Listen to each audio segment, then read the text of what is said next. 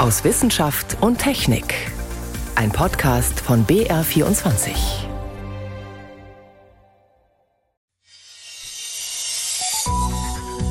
Heute mit Ingeborg Hein und einem echten Klimasünder.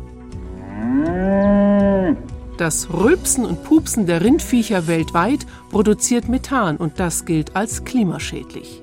Wir sprechen gleich über aktuelle Daten zu Treibhausgasen. Außerdem Klimapolitik geht auch im Kleinen. Wir nennen Beispiele. Und wir machen Ihnen Lust aufs Träumen. Denn ob und wie wir nachts träumen, das können wir teils sogar selbst beeinflussen. Ich begrüße Sie zur Sendung aus Wissenschaft und Technik.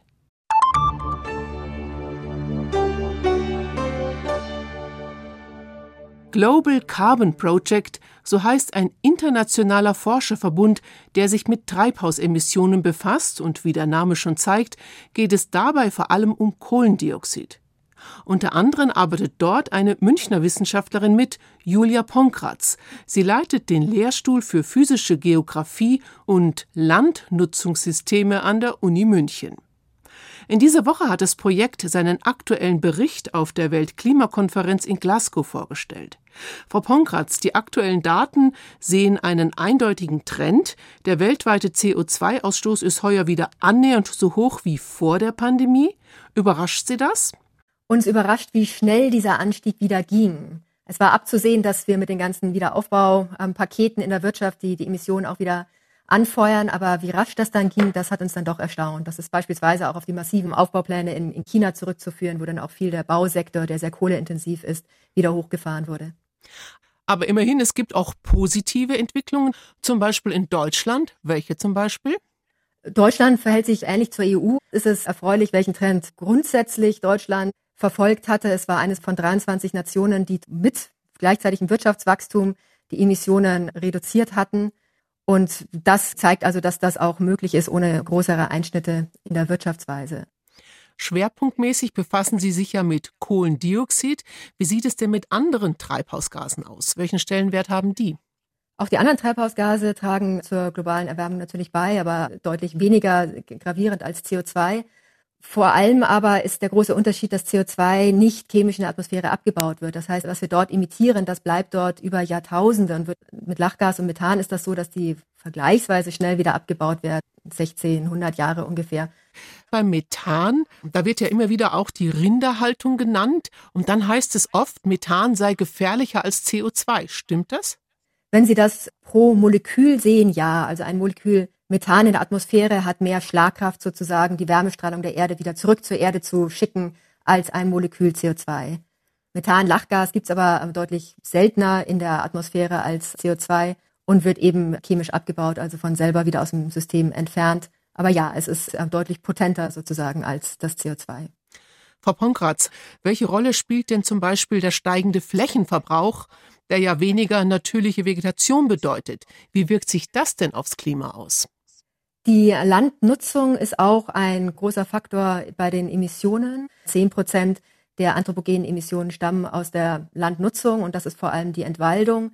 Da sieht man, dass die in allen tropischen Regionen aller Kontinente weiter voranschreitet durch die massive Ausdehnung von Ackerflächen. Gleichzeitig muss man aber auch ein Auge darauf haben, dass, dass die Vegetation auf Land noch eine andere Funktion für uns hat, nämlich dass sie etwa ein Drittel der anthropogenen CO2-Emissionen jedes Jahr wieder aufnimmt.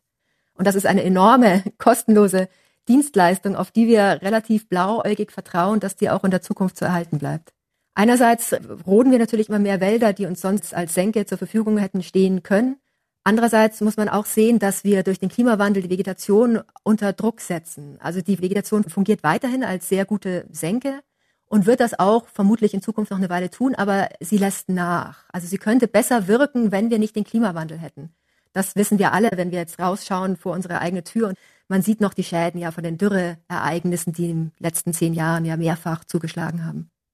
Welche Konsequenzen fordern Sie denn von der Politik? Konzertiert, global zusammenarbeiten, schnell Maßnahmen umsetzen, nachhaltig, sich zu überlegen, was eben möglich ist, wenn man das nur will. Es ist ja auch klar, dass global gesehen vom Kosten-Nutzen her die Einhaltung vom Paris ökonomisch sinnvoll ist und günstiger, als dass wir für die Klimaschäden aufkommen. Ganz abgesehen davon natürlich von den Nebeneffekten. auf Biodiversität, Ökosystemstruktur und ähnliches. Jetzt haben Sie gerade das Pariser Klimaabkommen schon angesprochen. Wie sehen Sie denn die Chancen, dass wir das tatsächlich noch einhalten können? Wir können das Paris-Abkommen erreichen, sogar auch noch 1,5 Grad, wenn wir eben jetzt sofort uns alle zusammenraufen und das auch wirklich wollen. Und mit jedem Jahr, dass wir weiter so hoch emittieren wie dieses Jahr, läuft uns einfach die Zeit davon. Und das sind dann auch einfach Dinge, die man nicht mehr auch nur durch Ausgleich mit Negativemissionen anderswo ausgleichen kann. Also wir müssen wirklich die Emissionsreduktion jetzt ganz substanziell und sehr, sehr schnell runterbringen und das weltweit sagt die Geografin Julia Pongratz. Sie forscht mit beim Global Carbon Project, das in dieser Woche seinen aktuellen Bericht präsentiert hat. Ich danke Ihnen. Vielen Dank.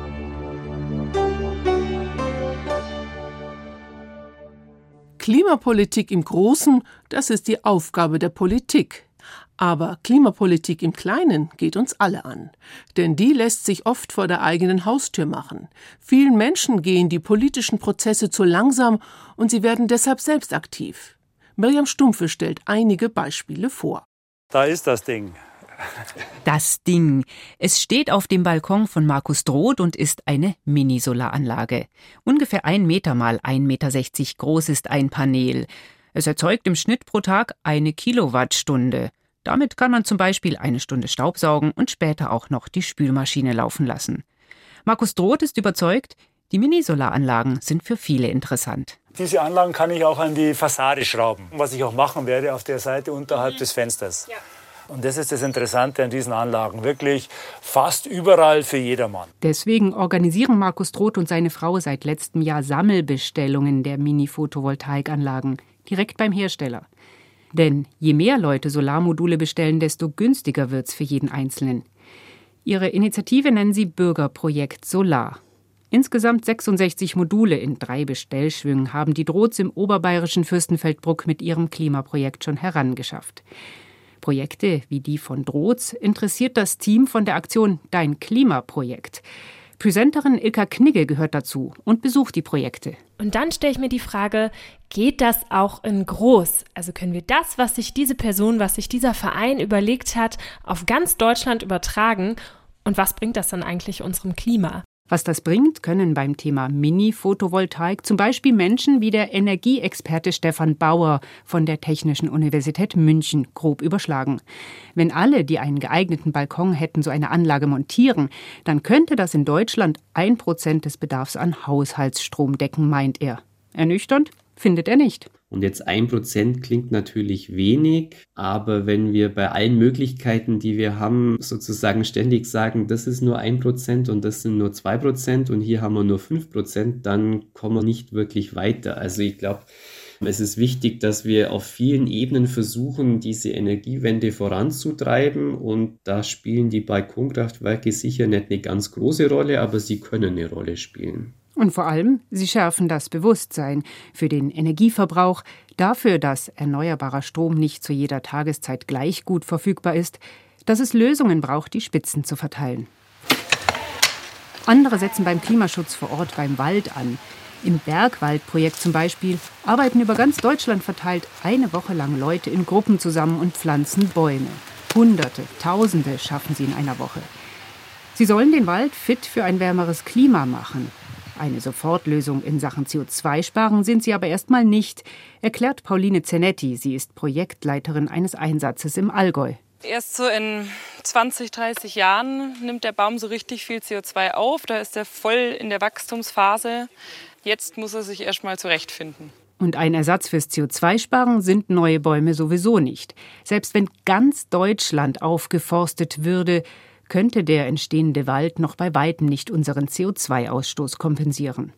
Aber auch Pauline Zenetti findet, jeder noch so kleine Hebel zählt. Und Aktionen wie das Bergwaldprojekt bringen Menschen zusammen und lenken den Blick auf das, was außer Bäume pflanzen passieren muss. Klimaschutz, Naturschutz, sozial-ökologische Transformation geht uns alle an und sollte deshalb unbedingt politisch mit organisiert werden. Ob Bäume pflanzen oder Solarstrom organisieren, ob Mitfahrbank oder Windrad im Garten, ob Aufbruch zum Energiedorf oder solidarische Landwirtschaft, es gibt unzählige Projekte, von denen sich andere was abschauen können.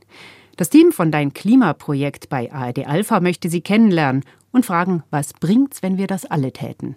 Schreiben Sie, teilen Sie Ihre Ideen und Beispiele unter deinklimaprojekt.ardalpha.de. Noch einmal die Adresse deinklimaprojekt.ardalpha.de.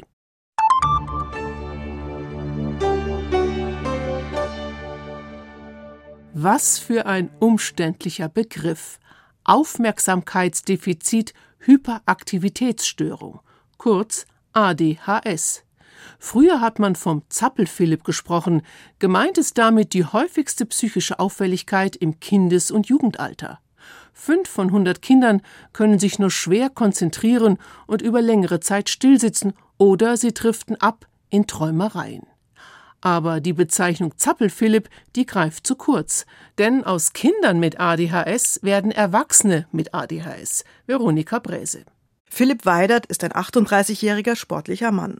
Vor zwei Jahren kam er zur Ausnüchterung ins Krankenhaus. Er hatte viel zu viel getrunken und eine Sucht entwickelt. Dann wurde auch festgestellt, dass ich halt ja an ADHS erkrankt bin, was mir viele, viele Fragen beantwortet hat, muss ich sagen. Offenbar hat er ADHS schon sein Leben lang. Endlich kann er sich erklären, warum es ihm so schwer fällt, sich zu konzentrieren und warum er sich schon immer so getrieben fühlt. Seine Rastlosigkeit versuchte er mit Alkohol und Drogen zu dämpfen, bis er in der Klinik landete. ADHS ist bei Erwachsenen häufig mit Suchterkrankungen gepaart, sagt Alexandra Philipsen, die in Bonn die Poliklinik für Psychiatrie und Psychotherapie leitet. Und wenn ich nachts nicht einschlafen kann, weil ich nicht abschalten kann oder ständig unruhig bin, ist das Risiko viel, viel größer, dass ich Alkohol konsumiere oder Cannabis. So machte es auch Philipp Weidert. Seine ADHS-Diagnose wurde spät gestellt. Bis dahin wusste er nicht, woher seine Probleme kamen. Lange gingen Forschende davon aus, dass sich ADHS auswächst, dass Erwachsene also in der Regel nicht mehr darunter leiden. Auch deshalb ist bei Philipp Weidert erstmal niemand dahinter gekommen, was der tiefere Grund war für seine Suchterkrankung. Eine Studie aus den USA zeigt jetzt, dass ADHS bei den meisten erkrankten Kindern als Störung fortbesteht. Nur bei jedem zehnten Erwachsenen heilt es aus. Aber alle anderen haben entweder ständig oder immer wieder mal mit Symptomen zu kämpfen, also mit Unruhe, Impulsivität und unüberlegtem Handeln, sagt die US-Psychiaterin Margaret Sibley aus Washington. So we conclude that ADHD is a disorder that unser Ergebnis ist, dass ADHS verschwinden kann, aber oft nur zeitweise und nicht ganz dass junge Erwachsene also selten geheilt sind und ADHS eine schwankend auftretende Störung ist. Bei manchen Leuten läuft es mal besser und dann wieder schlechter. Margaret Sibley und ihr Team haben fast 600 Kinder über einen Zeitraum von 16 Jahren beobachtet, also bis die Probanden etwa Mitte 20 waren. Alle zwei Jahre gab es mehrere Tests. Dabei zeigte sich, dass der Großteil von ihnen, etwa 80 Prozent, gute und schlechte Phasen hat. Manchmal haben sie ihr Leben prima im Griff, dann kämpfen sie wieder massiv mit ADHS-Symptomen. Das deckt sich auch mit den Erfahrungen der Bonner Psychiaterin. Alexandra Philipsen interessiert sich bei ihren Patientinnen und Patienten immer für die äußeren Umstände, in denen sie leben, wenn sie auf einmal wieder bei ihr erscheinen. Eine Frage, die wir immer allen erwachsenen Patienten eigentlich stellen, wenn, wenn sie wiederkommen und sagen, sie haben jetzt mehr Schwierigkeiten, ob sich was in den Lebensumständen verändert hat. Sie beispielsweise weniger Sport machen können, weil sie eine Unfallverletzung hatten oder sich die Anforderungen des Umfelds verändert haben, ne? sie eine andere Beziehung haben, der Arbeitsplatz sich verändert hat, etc. etc. Die Lebensumstände haben offenbar direkten Einfluss auf den Krankheitsverlauf. Je geordneter der Alltag verläuft, desto besser kommen Betroffene mit ADHS zurecht. Ganz wesentlich ist, ob sie für körperliche Auslastung sorgen. Sport spielt bei Philipp Weidert eine wichtige Rolle. Er hilft ihm, die enorme Energie, die in ihm steckt, zu kanalisieren. Sport und Struktur hilft mir, muss ich sagen, total. Also ich mache jeden Tag Sport und damit kann ich mich sehr, sehr gut regulieren im Moment einfach auch. Und ja, also ich mache es immer nur eine halbe Stunde lang, dann gebe ich aber auch total Gas. Aber danach merkt man im Körper eine wirkliche Entlastung. Ist wie so ein Terrier oder so ein Border Collie, der einfach auch gefordert werden muss. Ne? Der Sport hilft ihm auch, seinen Tag zu strukturieren. Außerdem geht er regelmäßig zu einer Selbsthilfegruppe für alkoholkranke Menschen. Nach seiner ADHS-Diagnose vor zwei Jahren bekam er Ritalin, ein bekanntes Medikament, das auch viele zapplige oder verträumte Kinder bekommen. Aber bei ihm hatte es heftige Nebenwirkungen, weshalb er es abgesetzt hat. Ganz ohne Medikament kam er aber auf Dauer nicht zurecht. Vor zwei Monaten hatte ich einen heftigen Rückfall mit dem Alkohol und bin nochmal stationär eingeliefert worden und bekomme jetzt Guafazin, so heißt der Wirkstoff. Und muss sagen, der ist so ein bisschen ein Wunder, weil ich fühle mich jetzt, wie man eigentlich funktionieren soll. Also ruhig, vom Kopf her und nicht mehr so wirr. Und das hat sich jetzt innerhalb der zwei Monate sehr, sehr gut eingestellt eigentlich. Vorher war es bei ihm so, dass bestimmte Botenstoffe die Synapsen, also die Spalten zwischen einzelnen Nervenzellen, zu schnell verlassen haben. Das hinterlässt ein Gefühl von Chaos im Kopf, weil Informationen nicht direkt und fokussiert weitergegeben werden. Wirkstoffe wie Methylphenidat, der in Ritalin steckt, oder eben Guanfacin können das ausgleichen. Philipp Weidert ist gelernter Verlagskaufmann. Er fühlt sich jetzt so gestärkt, dass er wieder ins Berufsleben einsteigen will. Auch privat läuft einiges nach Wunsch. Nachdem ich eine Woche dieses Medikament äh, bekommen habe, habe ich die Feuerprobe gemacht und ich war in James Bond. Der ging drei Stunden lang. Das war das erste Mal im Leben, dass ich konzentriert einen Film gucken konnte. Mit 38. Noch mehr Wissenschaft gibt's täglich auf BR24 und auf br.de/slash wissen. Diese Musik steht für Nervenkitzel und Spannung, Mord inklusive. Heute Abend der Tatort aus München mit Bartitsch und Leitmeier. In der aktuellen Folge verschwimmt die Grenze zwischen Traum und Realität. Eine Musikerin kann ihre Träume steuern, weiß dann aber nicht mehr, hm, habe ich das jetzt nur geträumt oder ist es wirklich passiert? Dieses Phänomen nennt sich luzides Träumen oder Klarträumen. Was das genau ist, hat Florian Pfalz-Eder recherchiert. Die junge und ehrgeizige Geigerin Marina ist sich nicht sicher. Hat sie ihre Freundin und gleichzeitig Konkurrentin um einen begehrten Platz im Orchester wirklich umgebracht oder hat sie die Tat im Traum begangen? Ich bin luzide Träumerin. Luzide? Sie meinen, Sie können Ihre Träume steuern? Und in Ihrem Traum haben Sie entschieden, Ihre Freundin umzubringen. Luzides Träumen oder Klarträumen, darum dreht sich der Tatort Dreams aus München. Wer klar träumt, dem ist bewusst, dass er träumt, und er kann im Traum sogar entscheiden, wie es weitergeht. Ein spannendes, aber kein neues Thema im Fernsehen, sagt der Neurowissenschaftler Martin Dresler von der Uni Nijmegen. Da haben durchaus auch eben Filme wie Inception und so weiter zu beigetragen. Das heißt, die öffentliche Aufmerksamkeit, die ist da. Es ist tatsächlich in der Forschung aber noch ein relativ seltenes Thema, wo sehr wenige Gruppen dran arbeiten. Umfragen zufolge hat schon jeder zweite Mensch zumindest einmal im Leben luzid, also klar geträumt. Regelmäßig passiert das aber nur wenigen, etwa 10 bis 20 Prozent. Einer von ihnen, der Forscher Martin Dresler. Das macht großen Spaß, insbesondere weil man dann eben auch Dinge tun kann, die man so im Wachleben nicht tun kann, insbesondere fliegen. Aber was genau passiert da im Schlaf? Und wie kann sich die Wissenschaft mit etwas, das so schwer greifbar ist wie Träumen, überhaupt beschäftigen? Daran forschen Psychologen wie Martin Dresler und Brigitte Holzinger vom Wiener Institut für Bewusstseins- und Traumforschung. Die Traumforschung heute versteht Träume eigentlich als einen Ausdruck von Gefühlen in erster Linie. Deshalb sage ich gerne immer wieder, auch Träume kann man sehen wie Gefühle und Gedanken in bewegten Bildern ausgedrückt. Wir haben dazu die hirnphysiologischen Korrelate gefunden. Auf Gehirnebene, auf neuronaler Ebene sieht das Ganze im Grunde aus wie Schlaf ergänzt Martin Dresler. Das zeigt sich in Hirnstrommessungen und MRT-Bildern. Gerade letztere deuten in neueren Studien darauf hin, im Klartraum ist der präfrontale Kortex besonders aktiv, quasi der Regisseur im Gehirn, der Bereich, der ganz wesentlich ist für unsere Aufmerksamkeit, Nachdenken, Entscheiden und Planen. Aber wie wissen die Forschenden, dass das auch wirklich genau zum selben Zeitpunkt passiert wie der Traum selbst? Die Träumenden zeigen es ihnen vor dem Schlafengehen absprechen mit den Probanden. Sobald du merkst, du träumst, dann schau mal nach links, nach rechts, nach links, nach rechts. Und das kann man dann wirklich deutlich von außen sehen. Dazu kommt die Perspektive der Träumenden selbst, die Erzählungen und Erinnerungen an den Traum. Die gute Nachricht für alle, die gerne klarträumen wollen, das lässt sich lernen und trainieren. Im Tatortfilm Dreams leitet eine fiktive Schlafforscherin die Träumerin an. Erstens schaut sie sich um, ob sie irgendwo eine Schrift sieht. Geschriebenes verändert sich im Traum, wenn man es zweimal liest. Zweitens, sie dreht sich einmal um die eigene Achse, bleibt stehen, die Welt dreht sich im Traum weiter. Und drittens, sie wirft was in die Luft Schwebt's, träumt man. Realitätscheck nennen Fachleute das. Und genau das kann man sich antrainieren, indem man immer wieder erstmal tagsüber, wenn man wach ist, schaut, stimmt die Realität so? Zum Beispiel ist der Text, den ich lese, beim zweiten Mal genau derselbe. Oder ist die Wand, die ich berühre, wirklich fest und starr? Genau dieses Klartraumtraining könnte aber für manche Menschen riskant sein. Martin Dresler? Das klingt natürlich schon so ein bisschen nach einem leicht psychotischen Zustand, weil ein gesunder Mensch sich normalerweise im Wachleben natürlich nicht fragt, ob man träumt oder nicht.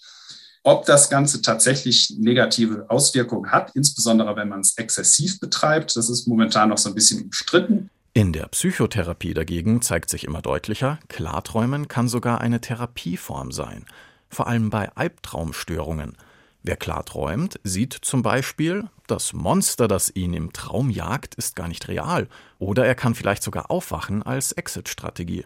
Daran forscht die Psychotherapeutin Brigitte Heutzinger. Insofern haben wir zeigen können, dass wenn es um Albträume geht, luzides Trauma eine tolle Technik für Psychotherapie ist. Und ich persönlich gehe davon aus, dass in vielen anderen Bereichen luzide Trauma auch sehr hilfreich sein kann, wenn es um Psychotherapie geht erklärt Holzinger, die das Tatort-Team auch wissenschaftlich beraten hat. Im Film wird der Klartraum aber nicht als Therapieform genutzt, sondern Wir haben Probanden, die nutzen luzides Träumen in einem ganz klar abgesteckten Rahmen. Wir haben Musiker, die ergründen neue Bereiche ihrer Virtuosität. Wir haben hier Sportler, die erweitern ihr Raumlagebewusstsein. Das ist alles kein Hokuspokus. Und klappt das auch im echten Leben? Es gibt Menschen, die im Klartraum genau das machen, Schwimmübungen trainieren oder Ukulele spielen lernen. Die Forschung dazu ist aber noch nicht ganz so weit, das wirklich belegen und erklären zu können. Martin Dresler? Es gibt allerdings empirische Forschung darüber, die zeigt, dass in Nächten mit Klartraum man sich typischerweise morgens frischer fühlt, typischerweise auch besser gestimmt ist. Also da gibt es eher positive Zusammenhänge. Und allein das wäre ja schon ein Grund, das Klarträumen mal auszuprobieren. Und natürlich die Möglichkeit zu fliegen. Mit diesem Blick ins Reich der Träume endet aus Wissenschaft und Technik. Am Mikrofon war Ingeborg Hein.